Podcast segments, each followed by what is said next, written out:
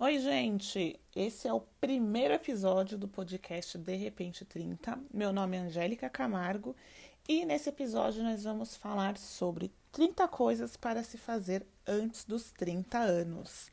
Então, bora lá! Everywhere you look, everywhere there's a heart, there's a heart, a hand to hold on to. Everywhere you look, everywhere there's a E depois de uma trilha sonora dessa, vamos começar. E vamos começar por essa música, porque quem nasceu nos anos 90 com certeza já deve ter visto aquela série Três é Demais que passava na SBT. Eu amava essa série e eu amava essa música, e eu acho que calha muito bem com o propósito desse podcast. E aí você deve estar pensando, tá, mas qual é o propósito desse podcast? Bom, como o nome já diz, de repente 30, esse podcast para a gente falar das nossas noias e paranoias de quem está chegando nos 30 anos ou quem já passou por essa experiência. E eu falo isso pois tenho 29 anos, estou quase lá, quase virando essa chavinha, saindo do INTA, do INT e indo para o INTA. é isso. E pensei, por que não? Por que não mais um podcast? Por que não um podcast que seja leve, que seja engraçado, para a gente compartilhar aí as nossas paranoias, né? E aí eu pensei, o que, que a gente poderia falar de cara? Porque, assim, vou fazer 30 anos, no meio da pandemia. Não tem muito o que fazer. Então, coloquei para pensar aqui tudo que eu gostaria de ter feito e tudo que eu já fiz nesses quase 30 anos. E eu vi uma vez um vídeo de uma youtuber que ela chama Flávia Kalina e ela fez uma relação, uma lista de 30 coisas para se fazer antes dos 30 anos. E eu falei, ué, por que não, né? Por que não falar sobre isso? E eu acho muito bacana quando a gente para para pensar em como foi todo o nosso caminho até a idade que nós estamos, seja a idade que você tenha, para que a gente consegue, consegue, tá, para que a gente consiga ver o que, que a gente já conquistou, o que, que eram sonhos que pareciam tão distantes e que agora são tão reais ou são tão presentes, é, quais eram as nossas ambições, quais eram os nossos desejos, quais eram as nossas amizades de quando mais jovens para quando para agora, não que sejamos velhos, né, pelo amor de Deus.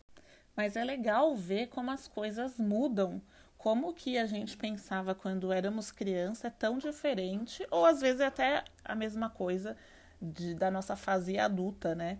É, eu gosto muito de refletir sobre a minha vida e buscar nas minhas experiências do passado, na minha infância, algumas memórias. E eu trago essas minhas memórias para o meu momento atual e fico pensando se as coisas que eu desejava no passado são as mesmas do meu presente e se eu conseguir realizar, se eu conseguir realizar alguma delas. E aí eu fiz a minha lista das 30 coisas para se fazer antes dos 30 anos. Confesso que são coisas que muito provavelmente eu não vou conseguir realizar todas por motivos de coronga, né? Estamos vivendo um momento de apocalipse zumbi. Então, se você já chegou até aqui, até setembro de 2020, você já é um campeão. Mas são coisas assim que me fizeram refletir, pensar na minha infância, na minha adolescência, na minha fase adulta, nas, nos meus sonhos, nas minhas conquistas. E eram coisas que eu sempre quis, sabe? E, e é muito legal ver que eu já consegui realizar. É, eu sempre quis viajar para outro país. Acredito que eu tive, assim como eu, muitas pessoas tiveram uma forte referência da Disney, né? Então eu via muito desenho da Disney, via Disney Cruise, via, enfim, as, as princesas e tudo mais. Então eu sempre quis viajar para outro país e confesso que a Disney era o meu sonho. Fui para Disney? Não fui para Disney ainda, mas irei mas fui para outro destino. E a minha primeira viagem para outro país foi para o Chile.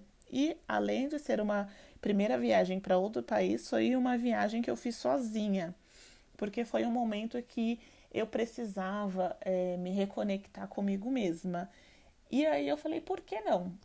E foi uma viagem assim cheia de desafios. Ai, foi muito engraçado. Foi cheia de desafios, mas foi muito gratificante. Então foi uma das coisas que eu consegui dar um check na minha listinha: viajar para outro país e viajar sozinha. Na verdade, foram dois checks, né? Viajar sozinha e viajar para outro país. É, um outro sonho que eu tinha era de mergulhar. E eu realizei isso em uma outra viagem que eu fiz para Colômbia com um grupo de amigos no final do ano passado. E assim, eu tenho um histórico com o mar um pouco conturbado. Por quê? Porque já quase morri algumas vezes. Hoje eu tenho noção, né, de que como é que as nossas mães falam, água no, imbi, no umbigo, sinal de perigo. E é isso. E mais do que isso, eu não vou porque eu tenho medo. então, mergulhar para mim era, tipo, não era só mergulhar, era vencer um, um medo. E quando eu consegui, assim, foi surreal, foi surreal ver aquela imensidão de água na minha frente, tomando conta do meu corpo e aquela beleza, assim, embaixo do, do mar, assim, uma coisa que eu nunca mais vou esquecer na minha vida. Então, quando eu coloquei isso, deu, consegui dar um check aqui na minha listinha, só me traz muitas sensações boas, sabe? Me traz uma sensação de, de que eu venci meu medo, de que eu vivenciei uma experiência assim muito massa, de que eu pude compartilhar isso com amigos, com pessoas legais. Então foi muito legal, foi muito legal mesmo. É uma experiência assim que me mudou muito como pessoa, sabe? Me fez ter uma clareza dos meus limites como pessoa, é, de que a gente tem que respeitar mais a natureza, de que as belezas embaixo da água são tão grandiosas que a gente não tem ideia, sabe? De que é uma, umas coisas assim que eu nunca tinha parado para pensar com tanto carinho. E ter feito essa, esse mergulho me mudou muito como pessoa, me transformou e me fez pensar em outras tantas coisas. Então foi um dos tópicos assim que eu mais me orgulho também. Outro check que me deixa muito feliz foi poder participar de uma ONG. E isso aconteceu há oito anos. Em 2012, quando eu estava na faculdade ainda, é, eu comecei esse trabalho voluntário na ONG Sonhar Acordado e estou lá até hoje. É, nesse período já atuei com crianças, adolescentes, é, crianças com deficiências, pessoas em situação de ruas, idosos e é algo assim que me preenche de uma maneira assim que é também indescritível.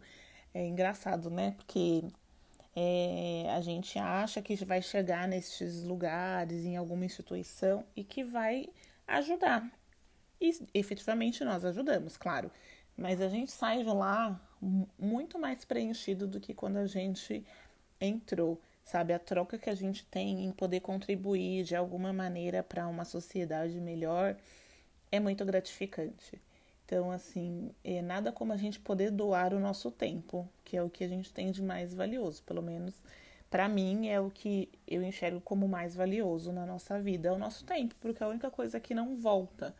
A gente não tem como voltar atrás e refazer, a gente tem como a partir dali mudar as situações. Então, você poder doar o seu tempo é muito rico.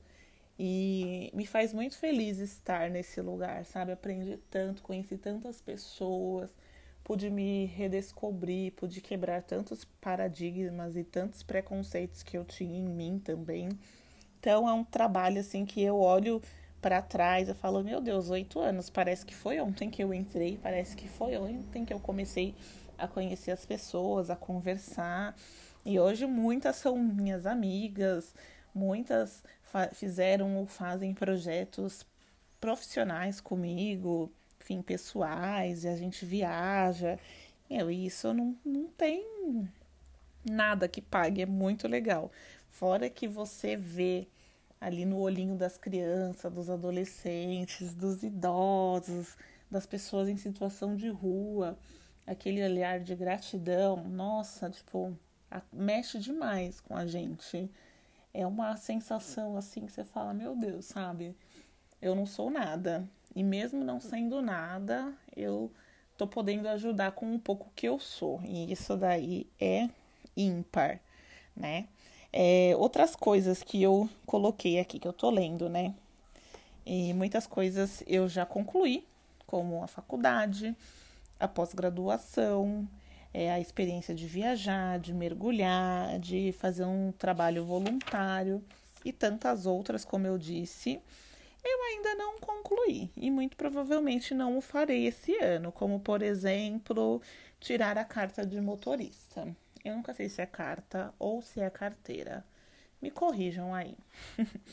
Mas nunca achei que era necessário até a quarentena chegar e eu precisar ir no mercado, na farmácia, na padaria, tudo, tudo fazer tudo sozinha. E gente, sério, muito difícil você ir no mercado e trazer aquelas sacolas cheias de compra pesadíssimas, ainda chegar em casa tem que lavar tudo. Olha, não sei o que, é pior, ou, você ir para fazer as compras, ou você voltar e fazer e limpá-las. Na verdade, acho que o pior é limpar, né? Porque olha, então eu cheguei à conclusão que eu quero efetivamente tirar a minha carteira de motorista, porque eu acho que é necessário. Antes eu não tinha vontade mesmo, não via necessidade. Acho que me viro bem com Uber, né? Por que não? Mas hoje minha cabeça mudou e eu acho que é algo que vai me fazer a diferença no meu dia a dia. Vou ter mais qualidade de vida com isso, vou ter menos dores nos ombros e vai facilitar minha vida em uma série de fatores aí. É, um outro ponto que eu acho que é legal ressaltar, que é uma coisa que quando eu era criança eu não tinha noção da importância, até porque não era um assunto debatido na minha casa e na minha vida adulta fez toda a diferença e me fez me fez entrar em algumas situações assim meio complicadinhas Hoje, graças a Deus, não estou mais nessas situações, mas é sempre bom colocar reserva financeira. Como eu disse, na minha casa nós não tínhamos o costume de abordar sobre esse tema. Talvez na sua você tenha, e se você tem, você agradeça, porque é muito importante. É, mas é muito importante, gente, a gente ter uma reserva financeira, principalmente num momento como esse que nós estamos vivendo, né? Que muitas pessoas perderam empregos, muitas pessoas se viram, necess... se viram na necessidade de contar com auxílio emergencial, é, inclusive eu, porque eu infelizmente entrei né, nessa questão aí da redução de carga horária, né? Não deixei de trabalhar, mas entrei na redução de carga horária por consequência do salário. Então foi muito importante ter essa reserva financeira porque se não fosse isso, é, meu desespero seria maior. E aí eu consigo compreender um pouquinho, né, da dor de quem se viu nesse, nessa situação sem saber o que fazer. É, então, é uma situação muito difícil você ir olhando a sua conta bancária e não ter nada. E como eu disse, já passei por situações bem complicadas financeiramente. É, por, por, pelo, por não ter o conhecimento, por não saber como gerenciar o meu dinheiro, por é, não saber gerenciar meus cartões, por ser muito jovem, por N motivos. Mas o importante é que a gente consiga amadurecer e hoje em dia está tão mais fácil você ter acesso a informações de como você fazer essa gestão do seu dinheiro. A internet está aí para isso, a gente tem vários canais, como o da Nath Finanças, o da Nath Arcuri, é, tem o Favelado Investidor, então tem vários canais aí que nos ajudam é, a pensar melhor nessa questão da reserva financeira. Então, assim, é um check que eu dou, assim, com muito orgulho, porque olha, só quem passou por essa situação sabe como é foda. É foda demais. Metade. Os meus cheques pela metade, eles estão todos relacionados com exercícios físicos.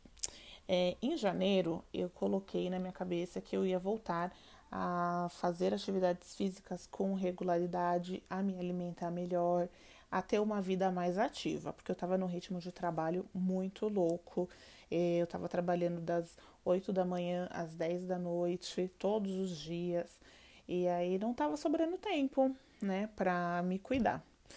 Então, eu coloquei na minha cabeça que esse ano seria diferente, né? Que eu ia me priorizar. Porque, na verdade, a gente coloca essas, ai, não tá sobrando tempo, isso, aquilo, mas é tudo questão de prioridade, né? O que, que você está priorizando em devido momento. É, hoje, eu estou priorizando a mim, a minha qualidade de vida, é, o meu bem-estar. Então, em janeiro, voltei para academia, eu fazia crossfit. Fui janeiro, fui fevereiro e fui uma primeira semana de março também. E aí a gente entrou em quarentena, né? Transferimos as aulas para um esquema online e aí eu continuei. Março, abril e maio. Fiz cinco meses. Sim, puxado, sabe? Mesmo em casa, realmente eu estava dando o meu melhor, fazendo ali os exercícios, acordava cedo, dava todo o meu gás. Mas eu tenho uma necessidade que eu gosto de treinar em grupo. Eu gosto de estar com outras pessoas. E isso foi me desmotivando muito e foi me deixando muito para baixo e sem vontade de continuar. E aí eu parei, parei de me exercitar com regularidade e por consequência também acabei é, me descuidando da minha alimentação. E são coisas assim que me afetam muito, porque é muito visível é, no meu corpo e na minha disposição e no meu bom humor e no meu humor, né? Quando eu estou treinando e quando eu não estou treinando. Então é algo que faz muita diferença na minha vida, mas hoje eu não me sinto com vontade de voltar até essa rotina não me sinto disposta. Na verdade, eu me sinto com vontade, mas eu não me sinto disposta. E tá, para mim tá tudo bem. Hoje eu não, ainda não me sinto confortável em voltar para uma academia e também não tenho vontade de treinar em casa. Então, tá tudo bem. Vamos levando do jeito que dá. E aí quando a vontade de bater de novo e a disposição chegar, eu retomo, né? Mas é um ponto muito importante, sabe? A gente tem que se olhar com carinho e ver o que, que nos faz bem e tentar trazer esse conforto para nós mesmos, sabe? Seja com atividades físicas, seja com outro tipo de autocuidado, seja uma meditação, seja uma luta, seja uma leitura. É interessante você buscar é, externamente coisas que você vai ter um conforto interno. Isso faz muito bem pra gente, sabe? É um carinho na nossa alma. Então é muito importante, estar tá na minha listinha também. Eu espero voltar o mais breve possível, mesmo que seja em casa, né? É, e aí eu pensei aqui em retomar, pular corda, quero comprar uma cama elástica de jump, por que não? Porque eu vi que dá para fazer algumas aulas olhando pelo YouTube e é isso daí que eu farei. E aí fica a minha dica para vocês também. Se você, assim como eu, tá meio desanimado, tá meio parado, gente, busca inspiração na internet, sabe? Não precisa ser naqueles Instagrams da galera do corpo perfeito, porque isso me dá uma frustração. Mas busca inspiração, sabe, em pessoas legais que tenham fazendo algum, estejam fazendo algumas aulas legais. O importante é a gente se cuidar, sabe? A gente se mexer de alguma maneira para que quando tudo isso passe a gente também não esteja muito sedentário, porque quanto mais sedentário, pior, né? Ainda mais para quem já está chegando aos 30. e para concluir, a minha ideia com esse episódio é que você consiga colocar no papel os seus sonhos, as suas metas, os seus objetivos e que você consiga visualizar, fazer uma linha do tempo, né? É, e pensar na sua trajetória até aqui. O que, que você desejava quando você era criança, quando você era adolescente e agora na fase adulta. O que, que você já conseguiu realizar, o que ainda falta para que você consiga e o mais importante, que você não deixe de buscar pelos seus objetivos. Você pode acontecer de calhar, de estar num ano como o meu, que você não consiga realizar tudo que está na sua lista, mas isso não impede de você continuar persistindo e jogar isso para frente e fazer no tempo que dá, né? É só uma inspiração para que você consiga colocar em prática exatamente, efetivamente os seus desejos, né? É, eu gosto de escrever, então eu tenho um caderno aqui e eu coloco todas as minhas, os meus pensamentos nele. Mas não se prenda a isso. Coloca no celular, coloca no, no computador, coloca no, enfim, aonde você quiser escrever. Coloca, cola os post-its assim no seu guarda-roupa. O importante é você visualizar para que você consiga tirar isso do papel. É... Esse primeiro episódio foi desafiador para mim.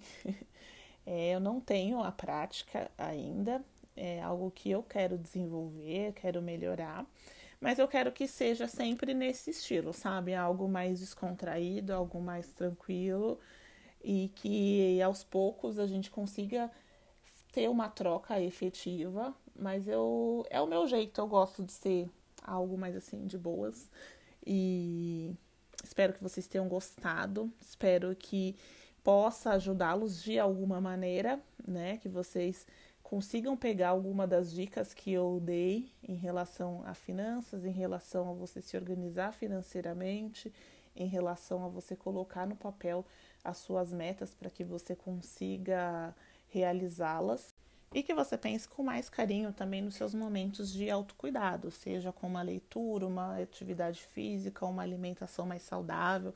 São coisas que são importantes, mas que a gente vai deixando passar no meio do caminho, né? E no final fazem muita diferença na nossa vida.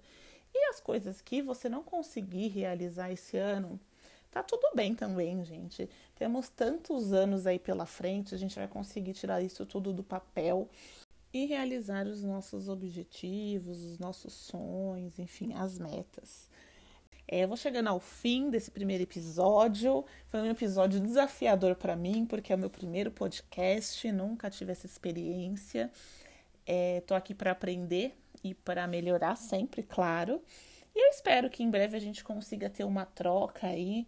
E te espero nos próximos episódios. Serão episódios semanais e eu quero trazer alguns amigos aqui para compartilhar algumas dicas, para contribuir com algumas histórias, para fazer a gente dar risada, enfim. Eu, o meu estilo é esse, eu sou mais de boas mesmo. E eu espero que vocês tenham gostado. Foi um episódio desafiador para mim, mas foi muito gostoso também. Falem aí para mim o que, que ficou bom, o que, que não ficou. Toda crítica é bem-vinda, desde que seja feita com carinho, né? E é isso, galera. Espero que vocês estejam aqui no próximo episódio, na próxima sexta-feira. Beijão para vocês. Até mais!